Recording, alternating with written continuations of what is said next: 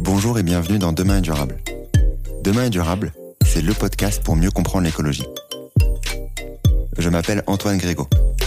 Je me considère comme un écolo imparfait et je suis, comme beaucoup, sensible aux enjeux de demain.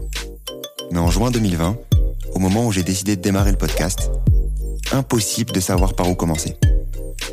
Comment en savoir plus sur l'écologie facilement?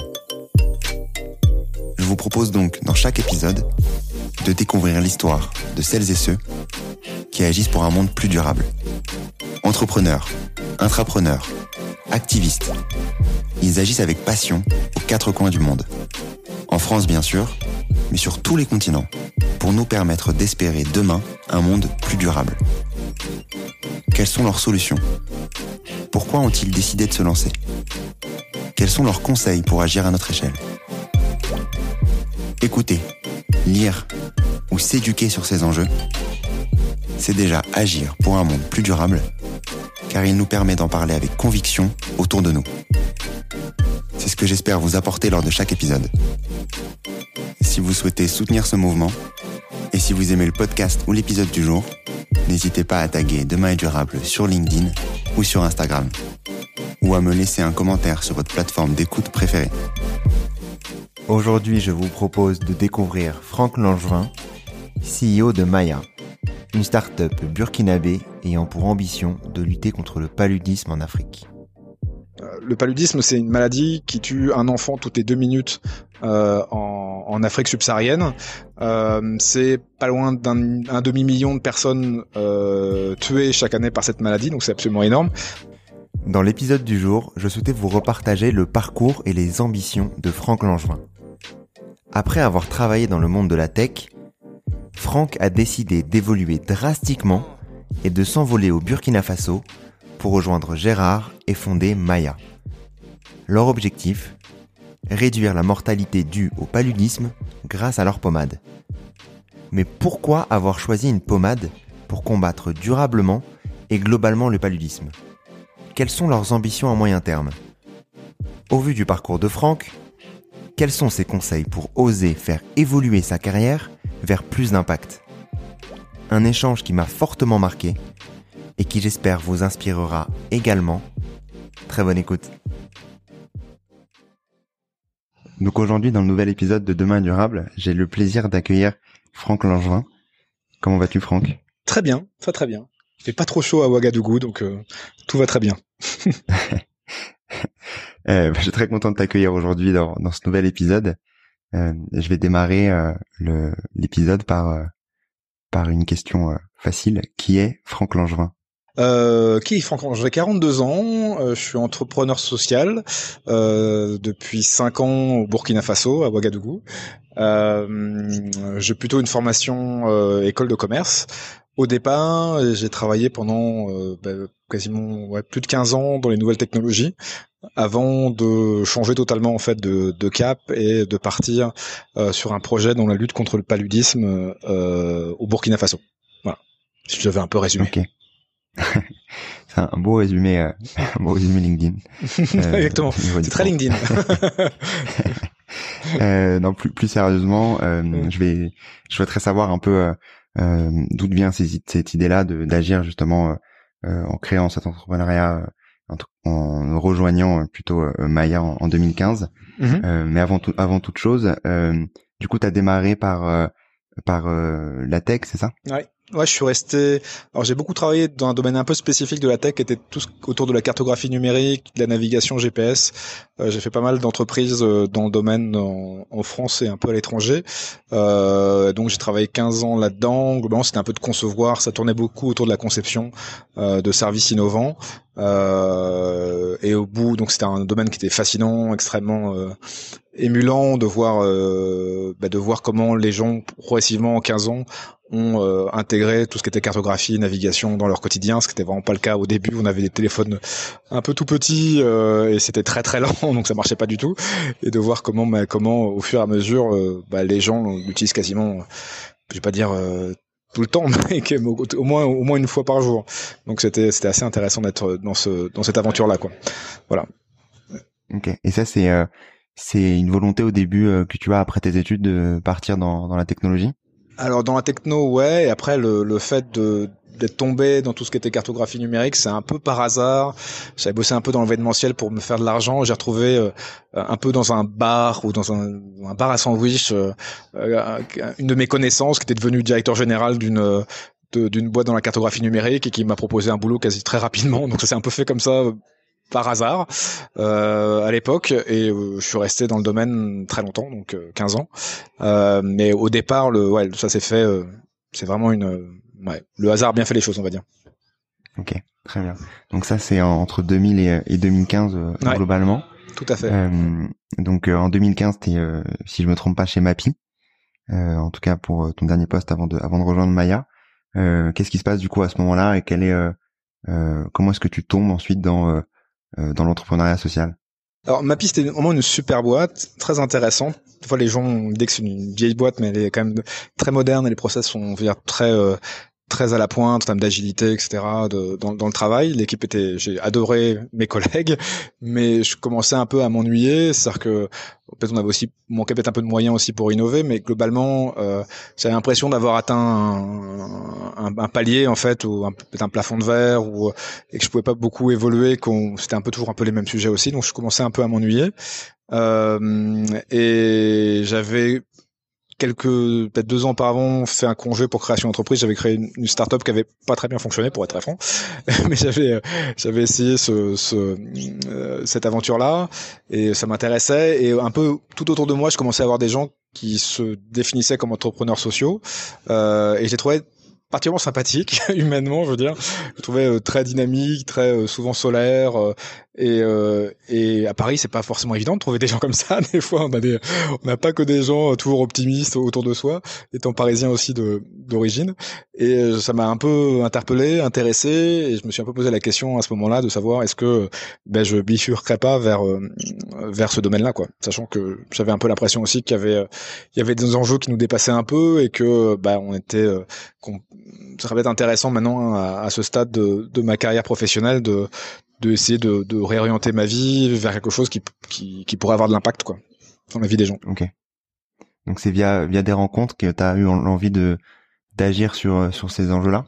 Ouais, c'est avant tout des, des, des rencontres que j'ai pu faire euh, à Paris et, et euh, de découvrir le, bah, ces personnes-là qui travaillent, tout l'état d'esprit. En fait, ce, qui, ce que j'appréciais vraiment, c'est le, le fait d'avoir des gens qui, qui, euh, qui soient très positifs et qui soient surtout très, euh, très compétents euh, dans leur domaine, donc des gens très bien formés et euh, qui soient, qui soient, qui est, qui est des grands rêves, quoi. Et ça, ça m'a tout de suite, tout de suite plu et, et intéressé. Je me suis dit, mais est-ce que est-ce que c'est fait pour moi? Est-ce que est-ce qu'il faut que j'aille là-dedans ou pas? Et voilà, donc ça m'a commencé un peu à réfléchir sur ces sujets-là à ce moment-là. Donc, euh, donc la, la, dernière étape, on va dire, de, de, de ton parcours euh, professionnel mmh. avant Maya, mmh. euh, c'était du coup chez Mapi. Mmh. Qu'est-ce qui s'est passé après que tu quittes Mapi? Comment ça s'est déroulé? Bah, J'avais envie de faire un, un, break et je suis parti à San Francisco pendant trois mois. Euh, et l'idée, c'était vraiment de Déjà, c'est une ville que j'adore en fait, San Francisco. J'avais été plusieurs fois et c'est une ville qui me qui m'apaise énormément et c'est une ville aussi très dynamique. Donc je me suis dit, je vais prendre trois mois pour moi et euh, je vais euh, faire un peu une pause, bien une pause dans ma carrière. Euh, j'ai pas besoin de passer d'un job forcément d'un job à un autre tout de suite, et prendre le temps de savoir un peu euh, qui je suis, ce que je veux faire, où je veux aller, etc. Et en faisant des cours là-bas, beaucoup de cours en ligne en fait, et, et de faire des rencontres, et faire de la méditation, venir travailler aussi sur sur le développement personnel, pour arriver à, à faire des choix, à faire les bons choix quoi. Euh, c'était un peu un, je peux dire c'est un choix de mi-carrière, mais donc euh, j'étais pas très loin des 40 ans, donc je me dis voilà, il faut que j'arrive à, il faut que j'arrive à prendre les bons choix pour pour la suite quoi. Ok, très bien. Et euh, pendant ces trois mois-là, euh, disons que tu t'étais pas vraiment fixé de de limite, c'était vraiment tu te poses pendant trois mois et ensuite advienne que pourra. Ouais, bah je, c'était un peu, j'avais structuré la chose, c'est-à-dire que je me levais le matin, euh, je regardais des, des, des conférences TEDx, euh, j'avais des cours en ligne, euh, j'avais des lectures, j'avais des rencontres. En fait, je m'étais vraiment fixé une, une, euh, mon approche était très structurée parce que je savais que je pouvais aussi ne rien faire, profiter de San Francisco mmh. et passer ma, mes soirées dans les bars, ce qui aurait été intéressant mais pas, pas forcément très productif. Euh, après, j'ai quand même été dans des bars, hein, je, je, te rassure. Euh, mais, mais j'ai pas fait que ça. et, et donc, ouais, donc le, le fait d'avoir une approche structurée, ça m'a permis à la fin euh, de mettre des mots sur qui j'étais. Et en fait je me suis j'ai mis un peu euh, je me suis dit que j'étais un idéaliste pragmatique, qu'il fallait que je des projets un peu un peu barrés, un peu fous, et d'y travailler de façon très sérieuse, très professionnelle. Euh, et donc une fois que j'avais réussi à mettre cette étiquette en fait euh, euh sur qui j'étais, c'était beaucoup plus simple ensuite d'arriver à, à faire des choix euh, professionnels ou des choix de vie même au-delà du professionnel plus plus plus radicaux quoi. et c'est juste après en fait d'avoir fait d'avoir réussi à mettre cette étiquette que bah, j'ai découvert dans un, un MOOC de l'ESSEC euh, un projet qui était au Burkina Faso euh, dans la lutte contre le paludisme. Et en fait ça a un peu fait tilt en disant mais c'est exactement ce qu'il me faut. Euh, faut vraiment que je rencontre cet entrepreneur. Faut vraiment que je sais pas faut vraiment que je j'aille là-bas que et que que j'aide cet entrepreneur. Et voilà. Donc ça s'est fait donc le, le, tilt s'est fait une fois que j'avais réussi à, à savoir un peu à réussir à mettre des mots sur qui j'étais quoi. Tu l'as ensuite rejoint au Burkina, c'est ça?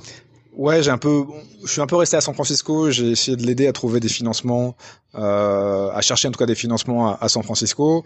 Et après, c'est un peu devenu comme une espèce de, de, de je sais pas. Il fallait, il fallait que je, je parte là-bas. Il fallait que je le voie. Il fallait donc j'ai fait. Euh, j'ai fait San Francisco Ouagadougou et euh, j'ai frappé à, j'ai frappé à la porte et je l'ai rencontré.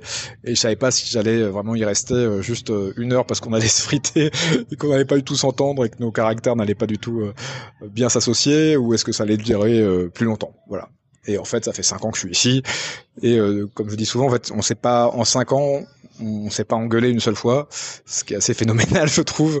Euh, euh, on a tous les deux, on a vraiment des caractères qui, euh, qui, qui, vont bien ensemble et on arrive super bien à communiquer, on, on s'entend super bien et, et c'est vraiment génial de, de, mener un projet entrepreneurial quand, quand il y a une telle euh, osmose entre, entre deux personnes, quoi. Tellement, ça fait partie des, euh, des facteurs clés de succès pour, mm. pour justement, pour justement y arriver, mais on en reparlera mm. plus tard dans, dans, vers la fin de l'épisode. Euh, je voulais du coup en savoir plus maintenant sur euh, sur Maya et sur euh, le début, donc l'arrivée en 2015 euh, de ton mm. côté. Mm. Est-ce que le Maya existait déjà? Est-ce que ça faisait ça faisait combien d'années que ça existait? Alors l'idée, donc je vais te présenter un peu l'idée. C'est une idée qui est qui est venue d'un ingénieur burundais qui s'appelle Gérard Nyondiko. Euh, Gérard était en école d'ingénieur en fait à, Ouagadougou. Il y a une grande école qui s'appelle 2IE, euh, qui est une grande école d'ingénieurs là-bas. Et en un de ses cours d'innovation, bon, il a eu des cours d'innovation là-bas. Il a eu l'idée de euh, de rendre en fait les savons, rendre le savon quotidien en fait anti-moustique. En fait, le, le problème c'est le paludisme. Euh, le paludisme c'est une maladie qui tue un enfant toutes les deux minutes euh, en, en, Afrique subsaharienne. Euh, c'est pas loin d'un demi-million de personnes euh, tuées chaque année par cette maladie, donc c'est absolument énorme. Probablement cette année, en 2020, avec l'effet enfin Covid, ça risque d'être encore plus important. Euh, en tout cas, le nombre de victimes reste plus, plus important. Et l'idée, donc, c'est une maladie qui est transmise par un vecteur, qui est, qui est le moustique anophèle en fait. Euh, et donc, il faut protéger les gens des moustiques. Et la moustiquaire n'est malheureusement plus la, la panacée, c'est-à-dire qu'elle protège les gens pendant la nuit, mais les moustiques ont tendance à maintenant piquer de plus en plus euh, en soirée et le matin quand les gens sont pas protégés. Euh, et son idée, c'est de dire on va utiliser les habitudes quotidiennes des, des populations euh, et une des habitudes partagées par par euh, par la très grande majorité des familles, c'est de savonner les enfants, de les laver au savon euh, le soir et le matin, et on va on, en rendant le savon anti-moustique, on va réussir à, à protéger un, un, nombre important de personnes de, de la maladie. Donc j'aimais beaucoup la, la, simplicité en fait de l'idée parce que moi je venais avant je travaillais sur des algorithmes de recherche etc donc des trucs un peu compliqués. Euh, et, euh, et, là on était sur un truc très très simple avec potentiellement beaucoup d'impact. Et, donc c'est ça, je suis arrivé, donc le projet était déjà était déjà commencé. Il avait gagné un prix de la Global Social Venture Competition, qui est un, prix d'entrepreneuriat social à Berkeley. Donc le prix, l'idée guillemets avait avait rempli, avait euh, permis à Gérard et un de ses associés de de gagner ce prix. Euh, mais on était à l'époque, euh, en 2015, on était vraiment au stade de prototype, quoi, avec différentes technologies, euh, différents types de, de substances euh, testées pour essayer de faire que le produit soit à la fois efficace, sain et abordable. et donc on était, on, était encore dans cette phase. Gérard était encore dans cette phase-là. Ok, très bien. Et ensuite, comment est-ce que vous passez de, de du savon, du coup, à, à une crème? Ouais, alors en fait, on s'est rendu compte que, en fait, les gens nous disaient de, certaines personnes, pas tous, certaines personnes disaient, mais euh, c'est bien votre idée du savon, mais en fait, personne se lave en, Afrique, je veux dire, parce qu'il n'y a pas d'eau, donc, euh, enfin, donc c'était, on avait pas mal de gens qui, qui avaient des, des, des, positions un peu caricaturales, peut-être qu'ils n'avaient jamais mis les pieds en Afrique non plus, euh, et donc on a fait financer une étude sociologique sur 1000 foyers pour essayer de savoir, pour connaître les habitudes de d'hygiène corporelle, parce qu'on avait pas de données là-dessus, euh, au Burkina. Et donc euh, et on s'est rendu compte que euh, à la fois oui les enfants de moins de 5 ans étaient lavés au savon systématiquement tous les soirs même quand des fois l'accès à l'eau était distant donc dans, les, dans les milieux ruraux. Les enfants étaient lavés c'était vraiment même quand on était très pauvre c'était quelque chose qui était qui était vraiment systématique. Mais aussi systématiquement les enfants étaient pommadés. C'est-à-dire qu'on c'est pas on leur mettait sur la peau c'est pas vraiment une crème parce que c'est plus gras que ça en fait c'est souvent à base de beurre de karité ou de vaseline un produit gras en fait sur la peau pour hydrater euh, leur peau parce que si on le fait pas, globalement la peau s'écaille, blanchit. Euh, donc il faut donc du fait de ces caractéristiques euh, de peau, veut dire tous les enfants euh, une partie des parents aussi se, se euh, le soir et ça correspond exactement euh, au moment où les moustiques commencent à transmettre le parasite du paludisme. Donc euh, on s'est dit ben, en fait ça sert à rien de travailler sur le savon si après en fait on euh, les gens s'ajoutent de la pommade dessus, ça va pas marcher. donc mieux vaut mieux vaut essayer de, de faire une meilleure pommade et de donc on a laissé à ce moment-là tomber l'idée du savon pour se concentrer sur comment comment la pommade anti-moustique et et de faire quelque chose qui soit qui une meilleure une meilleure pommade quelque chose qui peut être utilisé au quotidien euh, sans euh, sans changer les habitudes. Donc on a passé beaucoup de temps sur le terrain à, faire des rencontres avec euh, avec des mères de famille. On a dû faire 250 tests anti-moustiques en laboratoire pour trouver les bons les bonnes les bonnes les bonnes formulations et voilà on s'est mis un peu de temps il y a pas il y a beaucoup de recherches il y a beaucoup de temps de recherche qui ont été nécessaires mais on a à la fin réussi à créer Maya donc Maya c'est donc cette pommade qui repousse qu'à la fois qui est à la fois hydratante, qui est parfumée et, euh, et qui repousse les moustiques entre 8 et 9 heures après application. Quoi. Question peut-être bête, euh, peut-être bête, mais euh, est-ce que quand on, quand on, est, quand on met euh, euh, la crème Maya, est-ce que c'est mm. On repousse tous les moustiques ou ça repousse il y a complexité différente par rapport aux moustiques qui portent le talus? c'est pas bête du tout. euh, en fait, chaque, on va dire, il y a des, des milliers d'espèces de moustiques différentes. Euh, donc celle nous qui nous intéresse, c'est les moustiques anophèles. Euh, donc dans les anophèles, il y a plusieurs types d'anophèles, arabiensis, stephensii, etc. Donc nous, on va vraiment se focaliser sur sur ceux-là.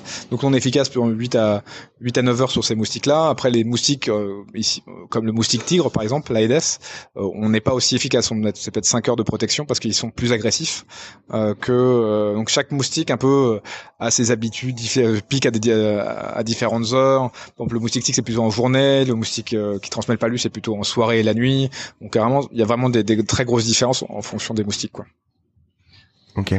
Et, euh, et lorsqu'on met euh, une, parce que moi, je, de manière très transparente, je suis un, bon, euh, j'ai une bonne peau pour les moustiques. D'accord. Les moustiques m'adorent. Les moustiques m'adorent. Donc, donc ça m'intéresse d'autant plus. Mm. Est-ce que quand tu mets du coup cette crème là, ça te mm. protège C'est quoi le pourcentage d'efficacité de ce de, de votre de Maya? Ben en fait, quand tu fais des tests d'efficacité, tu vas faire. Euh, il y a plusieurs différents types de tests. Tu commences dans des laboratoires où tu mets dans une cage euh, 200 moustiques femelles affamées et tu demandes à des volontaires de mettre leur avant-bras dedans. Et dès que tu as euh, donc tu fais as différents types de volontaires parce que en effet chaque personne attire, attire de façon différente les, euh, les moustiques et, et dès que tu as une, tu mets une piqûre, tu considères que bah, tu, tu, mesures en fait le temps de protection comme ça. Bah, tu, tu demandes à des volontaires de mettre l'avant-bras la, dans une cage Après, il y a d'autres types de tests où, au fur et à mesure des tests, tu, tu vas justement euh, en extérieur. Euh, et donc, on a fait des tests euh, au, au, Burkina euh, avec 20 ou 30, je sais plus, euh, volontaires dans différents villages, à différents moments de la journée, etc., pour voir l'efficacité sur l'ensemble de ces volontaires de, de la pommade. Donc, euh, je sais pas si ça répond vraiment bien à ta question, mais, mais bon, en fait, il y il y a différents protocoles de tests qui sont qui ont été créés par l'OMS pour arriver à déterminer de façon euh, précise l'efficacité, sachant qu'en effet il y a des variations selon les individus en fait. Donc tout le monde n'est pas, euh, tout, tout, le monde n'est pas, euh, on n'est pas tous à égalité face aux moustiques quoi. Donc, euh, ok, donc en fait c'est euh, une, ok, il faut atteindre j'imagine un certain pourcentage pour arriver à dire je suis efficace, mais ensuite chaque personne est différente et chaque peau est différente en fait. Oui, il faut, il faut plusieurs volontaires pour commencer à pour avoir euh, savoir précisément quelle est l'efficacité du produit. Par exemple, je sais que le groupe O, le groupe sanguin O et les, je sais pas si c'est ton, ton groupe sanguin si tu, si tu le connais. Non. non. Euh, et euh, le groupe O est particulièrement attractif en fait pour les moustiques. Il y a eu des, des, des, études qui ont montré que les gens avec ce groupe sanguin étaient euh, étaient beaucoup plus les, les moustiques avaient tendance à aller plus naturellement vers ces personnes-là que vers d'autres groupes sanguins, personnes avec d'autres groupes sanguins. Donc après il y a plein de il y a la génétique aussi qui joue, il y a plein de choses. Mais euh, donc euh, donc voilà, donc il faut faire des tests sur un nombre suffisant de personnes pour pouvoir avoir euh, pour avoir des vérités quoi. Pour avoir des okay. OK, très clair. Euh, sur toi le l'arrivée au, au, Burkina et sur euh, justement passer d'une boîte de de technologie enfin et euh, la cartographie euh, qui était en gros ton euh, ton expertise à une société enfin, on va pas dire que c'est de la cosmétique mais c'est c'est mmh. quand même un, un produit un produit enfin c'est un produit de, cosmétique, de cosmétique, euh, comment se, se passe ce mouvement là et comment est-ce que tu arrives à, à t'adapter à t'habituer à, à t'adapter à cette situation? Bah, c'était un peu radical c'est que je passais d'un univers des nouvelles technologies euh, euh, à travailler euh, en agilité via la méthode agile euh, à Paris, à travailler sur à travailler au Burkina Faso, à, dans un environnement très chaud, c'est-à-dire qu'on a ici la température monte jusqu'à 45 degrés en période chaude, on a une période qui dure 3-4 mois, où, où ça peut monter jusqu'à 45 donc c'était il y avait un changement c'était un changement d'univers total quoi. Et, et comment on y arrive? J'ai l'impression qu'une fois qu'on sait un peu qui on est, ce dont on a envie, c'est assez simple en fait. Moi, j'ai jamais eu vraiment de, de difficultés. Ça me semble être un peu évident de d'être là. Euh, après, euh, j'ai essayé d'amener ce que j'ai aussi un peu appris par le passé, c'est d'être très structuré, d'avoir une approche scientifique, euh, de donc j'arrivais pas non plus euh, sans expérience entre guillemets. Donc j'essayais d'appliquer ce que j'avais appris par le passé dans cette euh, dans dans cette nouvelle aventure. Euh, j'avais la chance d'avoir un, un, un, associé qui était aussi, euh, je veux dire, scientifique. Donc même moi, j'ai fait une école de commerce, j'aimais bien j'ai toujours été très j'ai toujours aimé être très carré en fait dans la dans, l'approche donc je, on était assez assez en phase là-dessus euh, ça euh, ça comment dire euh, vu que c'était il y avait beaucoup de recherches il y avait ce côté très très structuré ça m'a pas euh, j'ai pas eu l'impression d'avoir de, de de, de, de ça m'a pas dépaysé tant que ça je sais pas comment dire ça mais c'était ça m'a semblé assez naturel. Pour être j'ai pas j'ai pas eu de choc j'ai pas eu de m'adapter ça n'a pas été euh, ça m'a semblé une espèce de continuité. Une fois que je savais que j'étais fait pour ça en fait c'est un peu c'est un peu comme une évidence en fait. Euh, mmh. ça a été assez simple j'ai pas lutté quoi. C'est pas me dire ah mon dieu j'étais au Burkina Faso, ça va être ça va être ça a été terrible. C'était même plutôt euh, même retrouver dans un nouveau pays euh, et euh, en Afrique de l'Ouest et, et, découvrir. En fait il y a tout un côté aussi de découverte euh, des gens, de la culture sur place, de qui qui est assez excitant quoi. Donc donc non, c'était cool. Franchement, c'est pas du tout, ça pas du tout été une lutte. C'était plutôt, euh, c'était, euh, c'était, ça a été cinq années. Euh, et ça continue à être, un, être une super expérience, quoi. Donc, euh, donc, donc non, c'est pas du tout un chemin de croix, quoi. Plutôt le contraire. Ok, bon, tant mieux alors. sur sur Maya, quels sont les pays que vous vous visez? Pour l'instant, c'est le Burkina. C'est on est, ouais, on sait, on a commencé euh, la production industrielle avec un partenaire euh, en Côte d'Ivoire. Et l'idée, c'est pour nous, en fait, on pilote tout par l'impact. Euh, donc, il faut qu'on protège un maximum de personnes le plus rapidement possible, avec un modèle économique qui soutienne ça. on a donc là cette année, bon, on était un peu freiné par le Covid, parce qu'il y a eu des on a eu des problèmes d'approvisionnement, etc.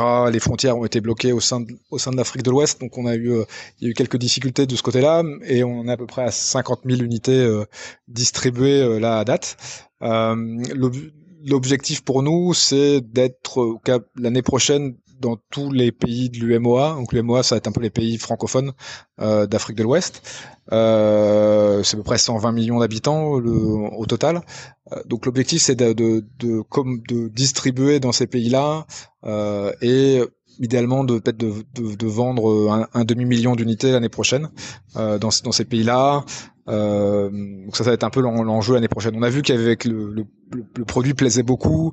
Euh, c'est vraiment quelque chose qui ça n'existe pas en fait. C'est vraiment c'est vraiment une nouveauté parce que les gens ont soit des pommades classiques, soit des produits anti-moustiques qui s'utilisent assez peu finalement. Euh, et le côté un peu deux en un de, de Maya vraiment plaît beaucoup. Donc on est on est très optimiste sur sur notre capacité à, diffuser en fait cette ce produit là dans les en Afrique de l'Ouest. continuer en fait à, à le développer en Afrique de l'Ouest quoi. Ok, très clair. Et sur, euh, par exemple, ce, demi-million que vous souhaitez faire, euh, ça correspond à combien de personnes euh, euh concrètement? C'est quoi le une crème Ça s'utilise en combien de temps? Un pot de un, pot, ça, ça va, ça s'utilise en. En fait, c'est une famille pendant. Ça dépend de la taille de la famille. En fait, c'est assez compliqué hein, parce que ça dépend de l'usage, mais on va dire qu'un un pot moyen, ça, ça dure. c'est une famille de peut-être 5, 6, 7 personnes pendant un mois, c'est comme ça. Après, ça dépend si c'est un usage familial ou un usage individuel. Donc, il y a plein de paramètres. Euh, et euh, on a assez, vu qu'on distribue de façon un peu indirecte, il y a des distributeurs, on, et qu'on a, on commence à faire des enquêtes en fait euh, euh au niveau du client final en fait, pour essayer de bien comprendre comment euh, il utilise le produit, à quel moment il l'utilise, auprès de qui dans la famille, tout ça. Donc ça, c'est des choses qu'on commence à mener euh, pour bien comprendre justement, pouvoir répondre à ces questions-là. Mais pour l'instant, c'est encore un peu flou en fait. Il faut qu'on qu'on avance un peu plus en fait là-dessus. Ok. Très clair sur euh, sur Maya. Comment est-ce que vous euh, vous faites pour euh, vous faire connaître en, Afrique? C'est quoi les, les, leviers que vous utilisez pour pour accélérer cette cette démocratisation, on va dire, de, de cette nouvelle crème?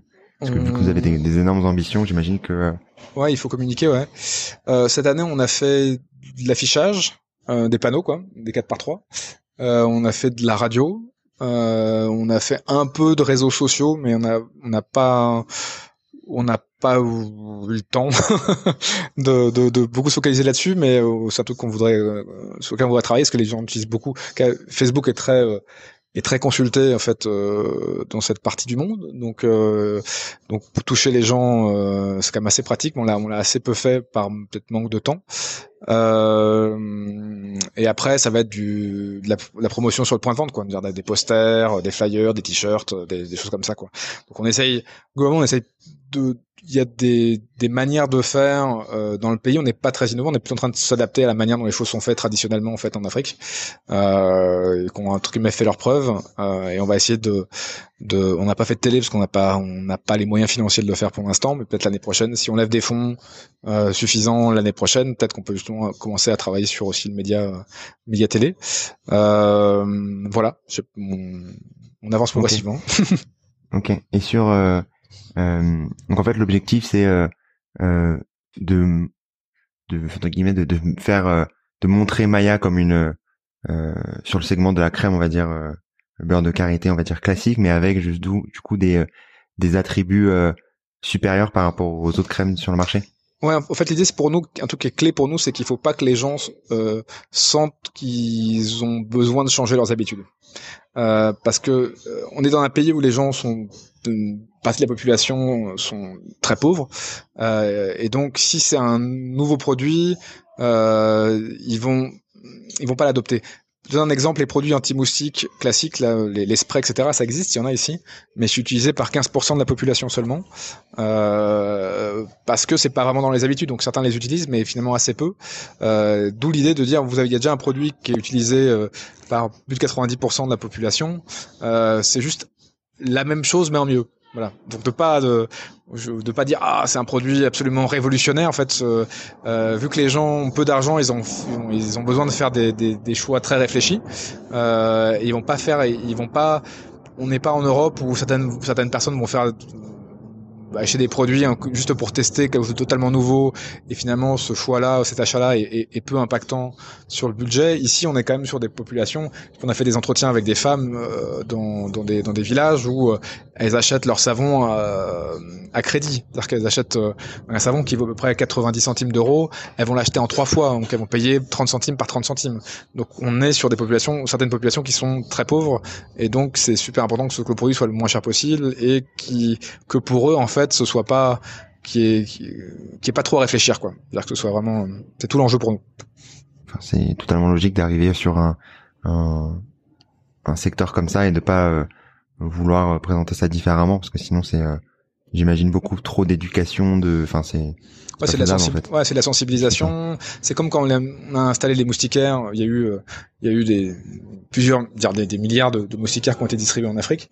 Euh, il faut il faut expliquer dire c'est un truc nouveau euh, quand est-ce qu'on se met euh, sous la moustiquaire comment ça marche euh, donc si en effet si plus c'est nouveau plus ça demande en fait de l'explication et, et vu qu'on cible bah, le, palus c'est sur l'ensemble de l'Afrique subsaharienne donc c'est c'est des centaines de millions de personnes. Euh, si à chaque fois on doit euh, faire un gros effort d'explication, on va, va pas y arriver en fait. Donc, euh, euh donc c'est tout, tout, le pari pour nous de dire, d'arriver de, à, la positionner pas comme un produit anti, pas uniquement comme un produit anti-moustique, mais comme une meilleure pommade. Et c'est pas évident en, en, termes de marketing. c'est parce que les gens par défaut vous mettent l'acheter pour le côté anti-moustique, mais mais faut avant qu'il faut pas qu'ils utilisent que pour ça, en fait, parce qu'il faut que ce soit utilisé quotidiennement pour vraiment que ça ait un impact sur la maladie. Donc si, si on l'utilise de temps en temps, bon, ben, on aura créé juste un nouveau produit anti-moustique, en fait. Euh, je voulais revenir sur euh, euh, sur toi et sur ton arrivée au Burkina et sur la partie plus entrepreneuriale.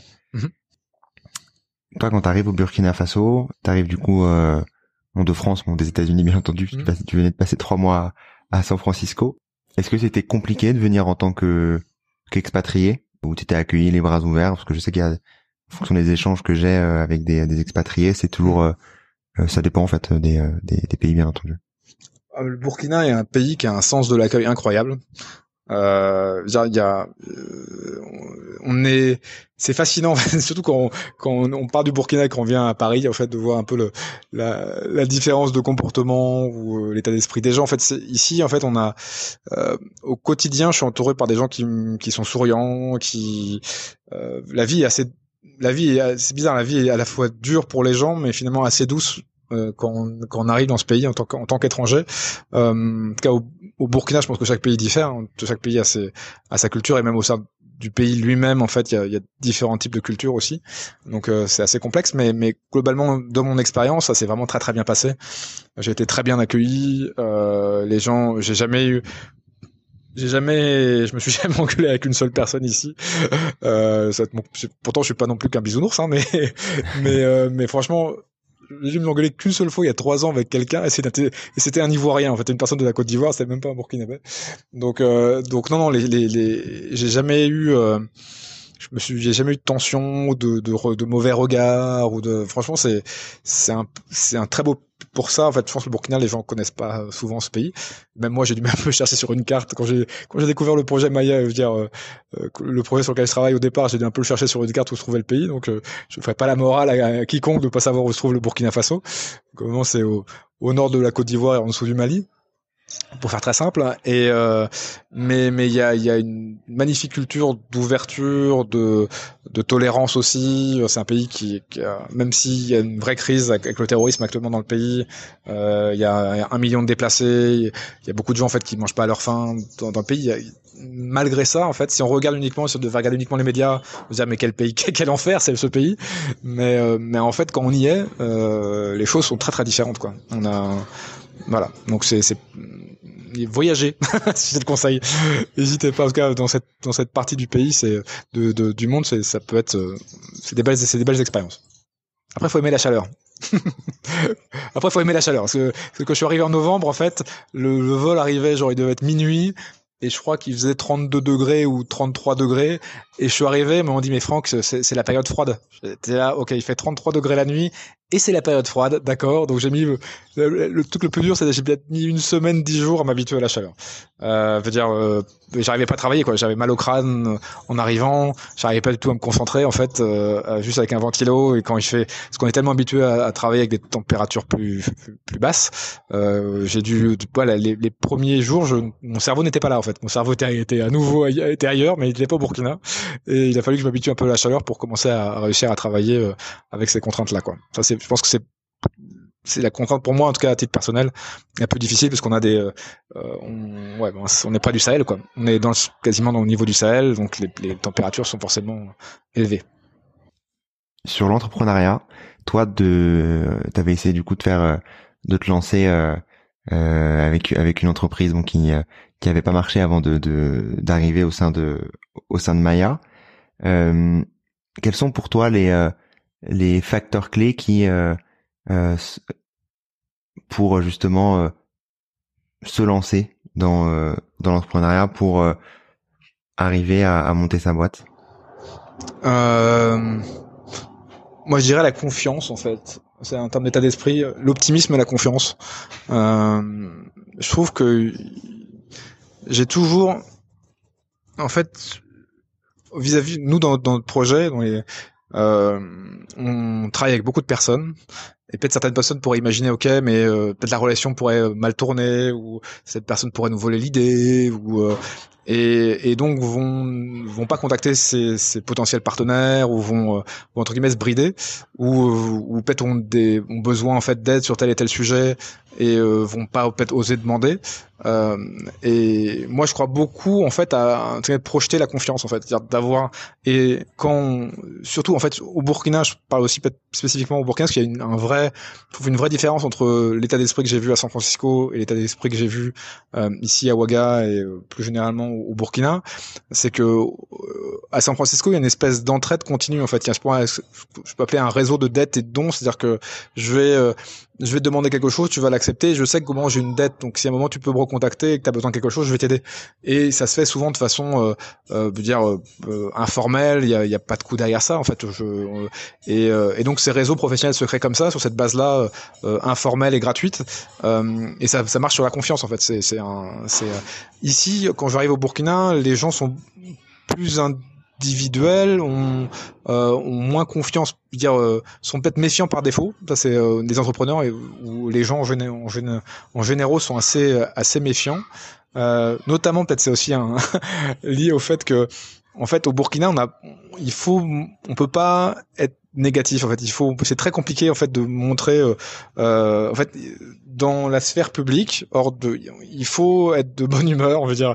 Donc le fait que les gens sont très souriants etc mais le, le le problème de ça, c'est que les gens considèrent peut-être des fois que les gens sont hypocrites, ou quand ça va pas, t'as pas le droit de le dire, ou t'as pas le droit de le montrer vraiment. Donc les gens sont un peu méfiants des autres en disant euh, cette culture-là, en fait, de la positivité, fait qu'on sait pas vraiment positionner les gens, on sait pas si les gens sont, sont véritablement euh, vrais ou pas, et on arrive donc il y a un peu de méfiance ici, en fait. Et, et j'ai vu en fait la différence entre cet univers en fait de euh, à San Francisco où où il y a une entraide en fait par défaut mais qui une entraide euh, où les intérêts sont bien connus. Bien, si tu, si, mhm. si je t'aide, si tu m'aides, je vais t'aider. Mais euh, où euh, est arrivé au Burkina où il y avait, je pense, il y a, il y a culturellement, je trouve, un, de la méfiance entre les individus. Et quand, quand on est entrepreneur, en fait, il y a, il y a cette tendance à pas à pas avoir des difficultés à collaborer euh, avec d'autres avec d'autres organisations, d'autres personnes, etc. Euh, ça, c'était un vrai un vrai changement de, de culturel entre les deux pays. Donc moi, ce que, en termes de pour répondre à ta question, je pense que justement cette, cette confiance-là, euh, cet optimisme, cette, cette confiance et de, de savoir parler de son projet et de et de projeter l'optimisme, parce que pour moi, le, quand on a confiance aux autres, c'est quasiment une responsabilité en fait. Si on accorde la confiance à quelqu'un, ça lui, ça confère une responsabilité à la personne à qui on a, donné cette confiance-là. Euh, et généralement, ça fonctionne. Moi, de mon, de mon expérience, ça fonctionne très bien. Euh, donc les, donc voilà, je, c'est comme ça. De prime abord, en fait, l'entraide et la confiance et l'optimisme sont, sont super importants. Quoi. Ok. Et par rapport à, à la période où tu as pu euh, euh, lancer euh, ta structure, c'était en France quand tu avais euh, lancé. oui, au petit voyage à l'époque. Ouais. ouais. tu, quelle différence tu vois concrètement par rapport à, à je sais pas, l'accueil ou par rapport au, aux difficultés que tu as au quotidien pour euh, Alors c'était un peu euh, différent parce que je l'avais fait euh, seul. En fait, c'était un moteur de recherche pour professionnels.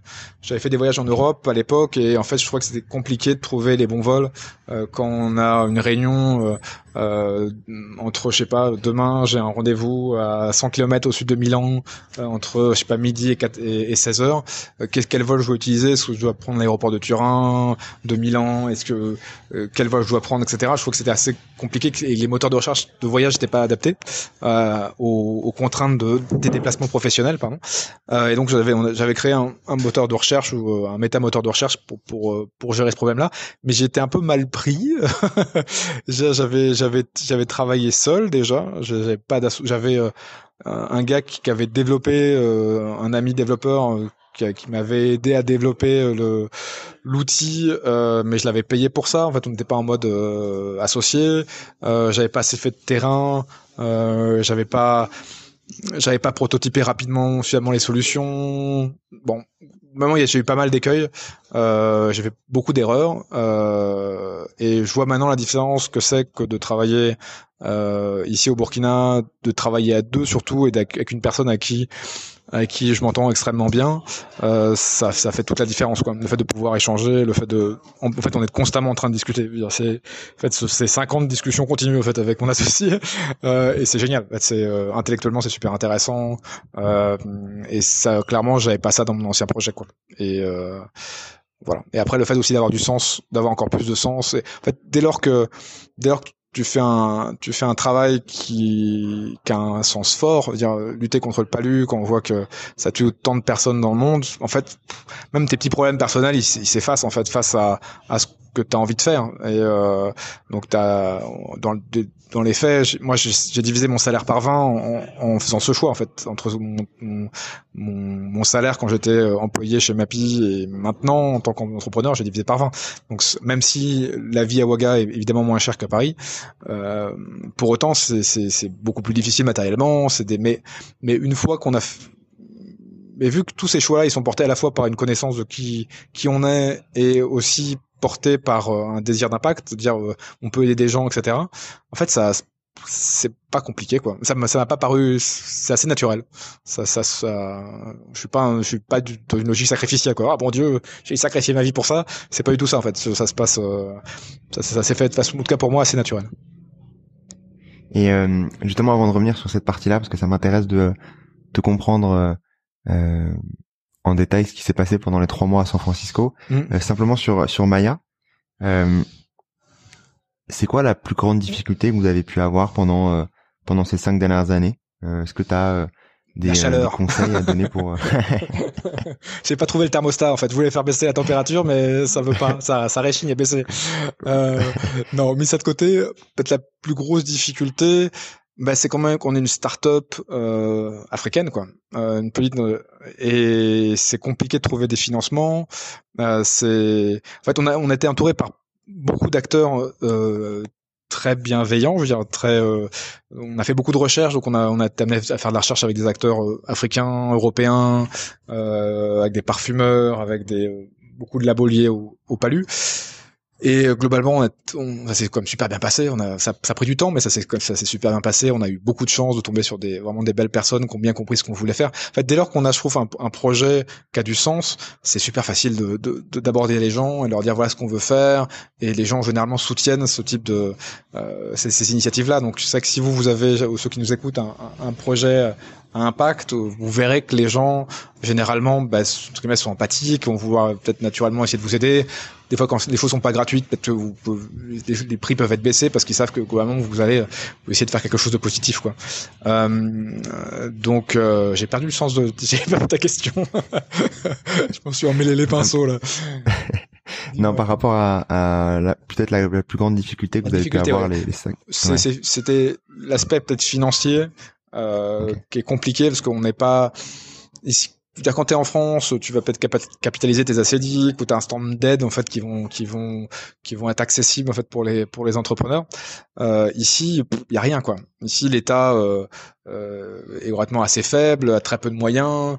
Je veux dire déjà, et je pense qu'il a déjà intérêt à investir son argent dans les écoles, dans les, veux dire, et je pense pas forcément que le financement des entrepreneurs soit la priorité pour le pays. Donc, donc il y a, rien. En fait, le, les fonds endogènes ou les, les fonds au niveau, les fonds nationaux, les fonds même régionaux, si on réfléchit à, à l'échelle de l'Afrique de l'Ouest, sont très limités.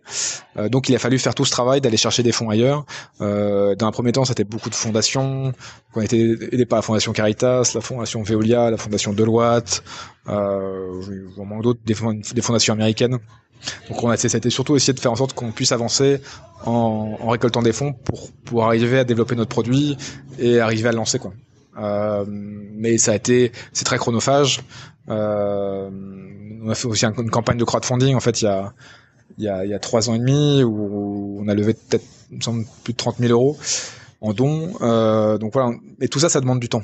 Euh, et donc ça te ralentit aussi parce que forcément tu vas pouvoir mener tes études ou avancer tant que t'as pas l'argent. Donc il faut, c'est, c'est, mais de fait, c'est un peu comme il y a un effet domino aussi, c'est-à-dire que le plus dur est au début. Donc pour ceux qui commencent aussi, il faut vous dire que euh, peut-être trouver, euh, arriver à avoir la confiance du premier acteur, c'est le plus difficile.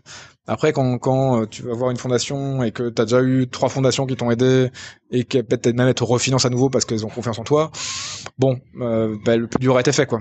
C'est donc il faut il faut arriver à créer ce, cette, cet enchaînement, cette, cet effet domino.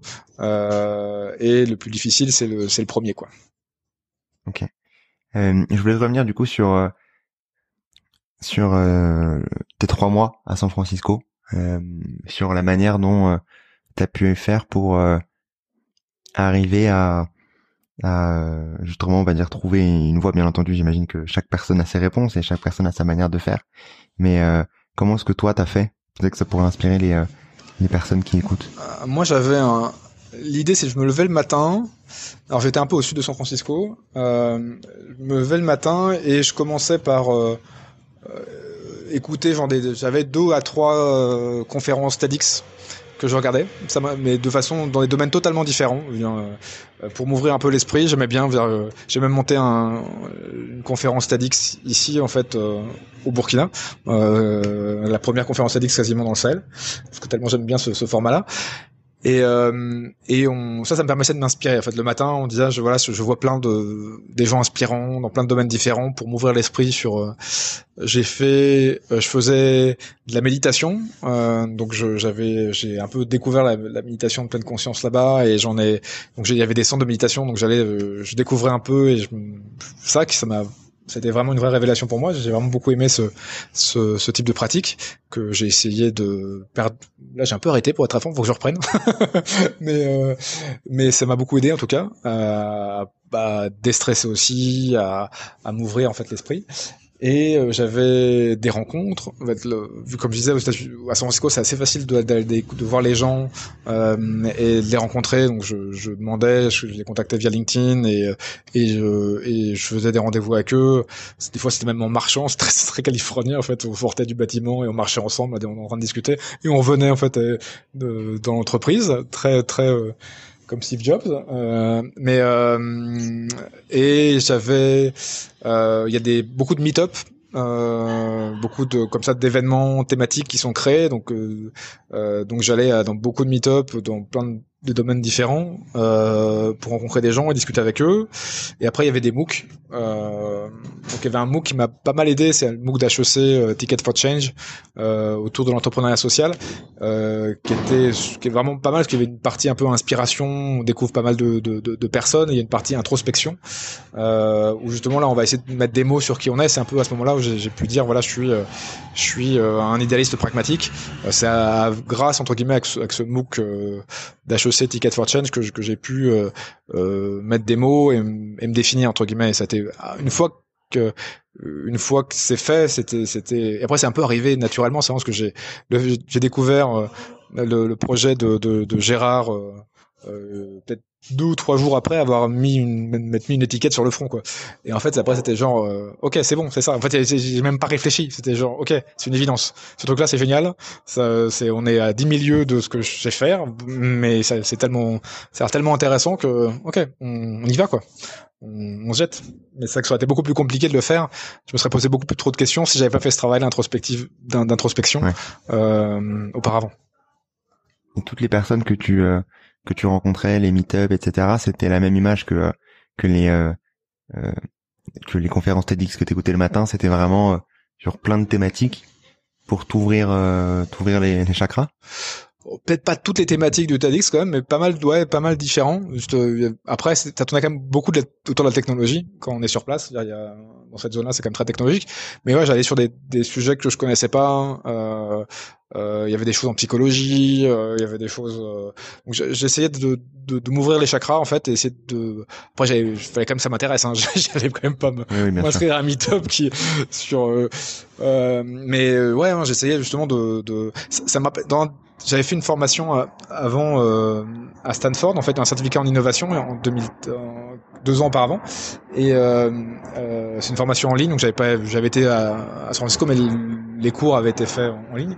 Et je me rappelle, il y avait j'avais entendu un, un alors je sais plus son nom, euh, un gars qui travaillait, c'était dans les cours de design thinking, enfin dans les cours d'innovation, un gars qui disait en fait moi euh, quand j'arrive dans une dans une euh, un magasin de magasin de journaux en fait, vas-y en français, j'ai peur de pas, il y en a pas ici, un magasin de journaux donc euh, je donc là je vais prendre en fait le journal le plus à gauche du rayon, quel qu'il soit je, je, regarde et je prends systématiquement le journal le plus à gauche et euh, pour m'ouvrir en fait euh, pour m'ouvrir l'esprit.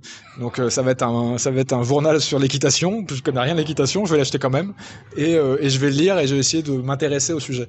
Et je trouve ça assez fascinant en fait comme manière de faire parce que c'est pas très très commun. Mais c'est un peu dans cette idée là en fait d'essayer de dire de s'ouvrir l'esprit et d'aller vers des choses qui sont pas vers lesquelles on va pas naturellement ou qu'on connaît pas ou et et c'est un peu à ma toute petite échelle ce que essayé de faire euh, quand j'étais à San Francisco, c'est d'aller euh, d'aller vers des gens ou d'aller vers des domaines que je connaissais pas. Peut-être qu'en essayant de voir euh, si ça, si, en fait, l'idée c'est aussi de sentir émotionnellement est-ce que c'est un truc qui me parle ou pas, quoi. Est-ce que, est-ce que ça vibre, est-ce que je vibre ou pas, est-ce que, et c'est un peu ce que j'ai fait aussi avec le domaine de l'entrepreneuriat social, c'est que je voulais savoir déjà est-ce que, en rencontrant des gens un peu dans ce domaine-là, est-ce que est-ce que je me voile la face? Est-ce que je suis en train de Est-ce que c'est un truc qui me correspond vraiment Et entre guillemets, j'ai une espèce de vibration qui me dit euh, ou euh, de, de, certitude en fait que c'est que c'est le bon euh, le, le, bon domaine? Ou est-ce que je fais ça pour mon ego quoi? Je fais ça genre pour me pour parce que j'ai besoin de valoriser socialement, j'en sais rien, ou je fais ça pour les mauvaises raisons. Euh, et ça, je pense que c'est c'est un peu émotionnel, quoi. Un moment, on, le ressent ou pas, quoi. Si c'est trop rationnel, c'est c'est pas bon, quoi. Si c'est émotionnel, si à un moment on dit, ok, là, je, bizarrement, je commence, j'ai vraiment envie et que je le rationalise pas trop, je pense que c'est, on est sur le bon chemin, quoi. Ouais, totalement. Euh, avant de terminer, je voulais avoir un peu ton, ton point de vue sur euh, euh, tes conseils sur des contenus que tu pu lire récemment, sur peut-être sur le, social ou sur même autre chose, l'écologie, qui t'ont marqué et que que tu souhaiterais partager, qui qui pourrait marquer du coup les auditeurs j'avoue que je, je j'essaie de regarder pas mal ce que je lis pas mal d'articles sur LinkedIn ou sur euh, ou euh, sur les réseaux sociaux entre guillemets. Donc je suis plutôt j'ai pas forcément une lecture mais je en étant en voyant un peu justement cet écosystème de personnes qui travaillent dans l'entrepreneuriat social je suis assez fasciné par euh, par comment cette ce groupe de personnes grandit se structure essaie d'imposer aussi, euh, euh, je pensais à, à, The Move qui s'appelait maintenant Mouvement Impact France. Euh, comment comment ils essayent justement maintenant même de, de d'influencer d'influencer les politiques euh, justement et même d'être un, un contrepoids à, une pensée un peu standard de, l'économie euh, comme qui peut peut-être être poussée par le Medef notamment. Euh, donc je suis euh, je lis j'ai pas j'ai pas vraiment de, de, de de, de, un bouquin spécifique ou une lecture spécifique parce que finalement je, lis beaucoup des fois trop vite malheureusement. Euh, mais euh, mais globalement quand on reste quand je vois cet univers là en fait moi je suis assez comment fasciné par par par le dynamisme et ça me donne je suis malheureusement loin de tout je suis loin euh, étant au Burkina et je suis et euh, je suis plutôt moi dans l'univers des entrepreneurs euh, sociaux ou des entrepreneurs en général euh, euh, au Burkina, mais, mais en tout cas, je suis fasciné par, par la manière dont les choses se passent euh, en France. Je sais pas comment ça se passe dans le reste de l'Europe, mais je, je, je, suis fasciné par, par, par tout ce qui se passe et, et bah, bah, j'ai hâte de peut-être quand je reviendrai en France, je sais pas quand est-ce que je retournerai en France, mais de d'essayer de, contribuer aussi à ma petite échelle là-dessus, sur sur ce sujet-là et faire que il y ait de plus en plus d'entrepreneurs sociaux, de plus en plus de gens qui euh, qui se disent ok, bah, je peux je peux essayer d'avoir un impact positif avec mon travail au, au quotidien quoi. C'est pas censé euh, voilà. Pour moi c'est un peu en fait pour moi c'est un peu une évidence qu'une entreprise pour moi elle est euh, elle doit créer de la valeur en fait. Et on revient à quelque chose de normal en fait, une espèce de normalité. En fait, c'est pas, c'était peut-être ce qu'on a vécu auparavant était, était, était exceptionnel. Et il faut peut-être revenir à des choses beaucoup plus, euh, euh beaucoup plus sages. Ok, ça va très clair. Euh, bah, je te propose euh, d'en rester là. Je voulais te remercier pour ton temps. Encore une fois, Franck, si on souhaite te contacter et, et si on souhaite te contacter, comment est-ce qu'on peut le, le faire? Bah, peut-être le plus simple, c'est sur LinkedIn, je pense. Donc Franck Langevin euh, et me de faire une demande de connexion et euh, que j'accepterai évidemment. et euh, je pense que c'est le plus c'est le plus simple. Sinon, euh, euh, bah, franck.langevin at maya-africa.com. Euh, voilà, c'est un peu long à dire oralement, mais voilà donc pas du tout hésiter à me contacter si euh, même des gens ont des, des, des projets personnels euh, qui euh, je suis toujours très très ouvert pour en discuter. S'il y a une logique africaine en plus c'est encore mieux parce que je pourrais peut-être échanger sur sur l'expérience ici. Ou le peu que je connais en fait au Burkina ou en Afrique de l'Ouest. Je serais très heureux d'échanger d'échanger avec ces personnes là donc voilà. N'hésitez pas. Merci d'avoir écouté cet épisode. Et bravo d'être arrivé jusque là j'espère que l'épisode t'a plu si c'est le cas, n'hésite pas à en parler autour de toi et à le partager ou à mettre 5 étoiles au podcast sur ta plateforme d'écoute préférée. C'est ce qui pourrait permettre à d'autres de mieux comprendre les enjeux écologiques, les solutions et d'accélérer le changement. À la semaine prochaine.